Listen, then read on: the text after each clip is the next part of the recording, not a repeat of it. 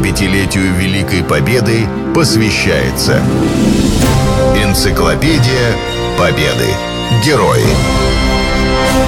Программа создана при финансовой поддержке Федерального агентства по печати и массовым коммуникациям. Речкалов Григорий. Летчик. Дважды Герой Советского Союза. Григорий Андреевич Речкалов. Летчик-ас Великой Отечественной войны. Дважды Герой Советского Союза. Родом с Урала. На родине героя в поселке Зайкова Ирбитского района стоит его бронзовый бюст. Действует музей Григория Речкалова. Местная школа названа его именем. В Екатеринбурге есть улица Речкалова. Летчик прошел всю войну, сражаясь на истребителях И-153, Як-1 и Аэрокобра. Детство Григория прошло в деревне. Закончив 6 классов школы, с 14 лет мальчик работал электромонтером на мельничном заводе. Потом переехал в Свердловск, где учился в школе фабрично-заводского ученичества Верх-Исетского завода. Параллельно занимался в клубе планеристов. Перспективного парня направили в Пермскую военную школу летчиков. Он окончил ее в тот неудачный период, когда выпускникам летных училищ присваивали звание не лейтенанта, а сержанта – Перед самой войной Григория направили служить в Молдавию. Уже тогда немецкие самолеты нагло пересекали границу. Однако атаковать их запрещалось. Летчикам объясняли, что это ошибочные залеты. Вышел даже специальный приказ. При встрече в воздухе немецкие самолеты не атаковать, а знаками показывать им курс на запад.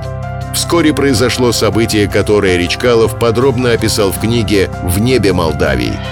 Утренний сон был прерван непонятным гулом. Вначале слабый он быстро приближался, нарастал и вскоре начал походить на глухой рокот движущегося по мостовой танка. Вот танк с грохотом пронесся мимо нашего дома, зазвенели стекла, задрожал пол, и все стихло. «Что это?» — встревожилась жена. «Наверное, танкисты с учения возвращаются. Спи». Но уснуть не удалось. Через несколько секунд гул послышался снова. Потом загрохотало с такой силой, что на потолке судорожно закачалась люстра и со стола что-то упало.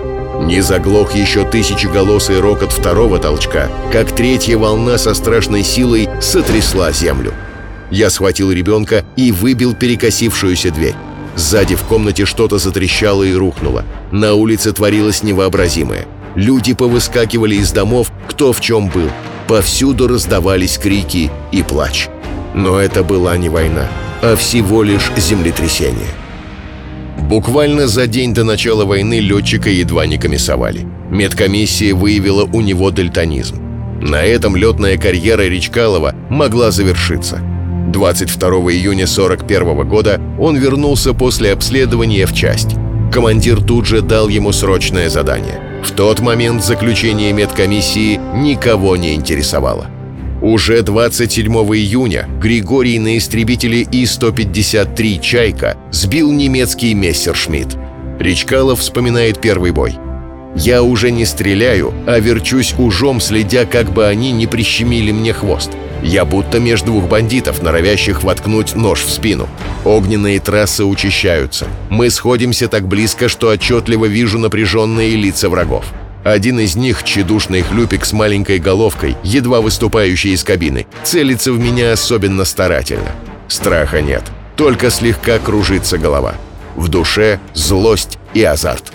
Мне приходилось до этого читать, как некоторые летчики описывают свою первую боевую карусель. Я немного удивлялся одному обстоятельству. Летчики уверяли, что в этой схватке ничего нельзя толком увидеть. Действуешь почти вслепую. Возможно, у них так и было. Это тоже был мой первый бой. Но здесь все оказалось по-другому. Я почему-то прекрасно видел и этого хлюпика, что закручивал меня сзади, и того желтоносика, что дымил слева. За время войны Речкалов провел 122 воздушных боя. Свою первую звезду героя он получил в 43 году, вторую — спустя год — всего летчик совершил более 450 боевых вылетов и лично сбил 61 самолет противника. Еще 4 уничтожил в составе группы. Григория Речкалова признали самым результативным пилотом истребителя Р-39 «Аэрокобра». 70 75-летию Великой Победы посвящается Энциклопедия Победы. Герои.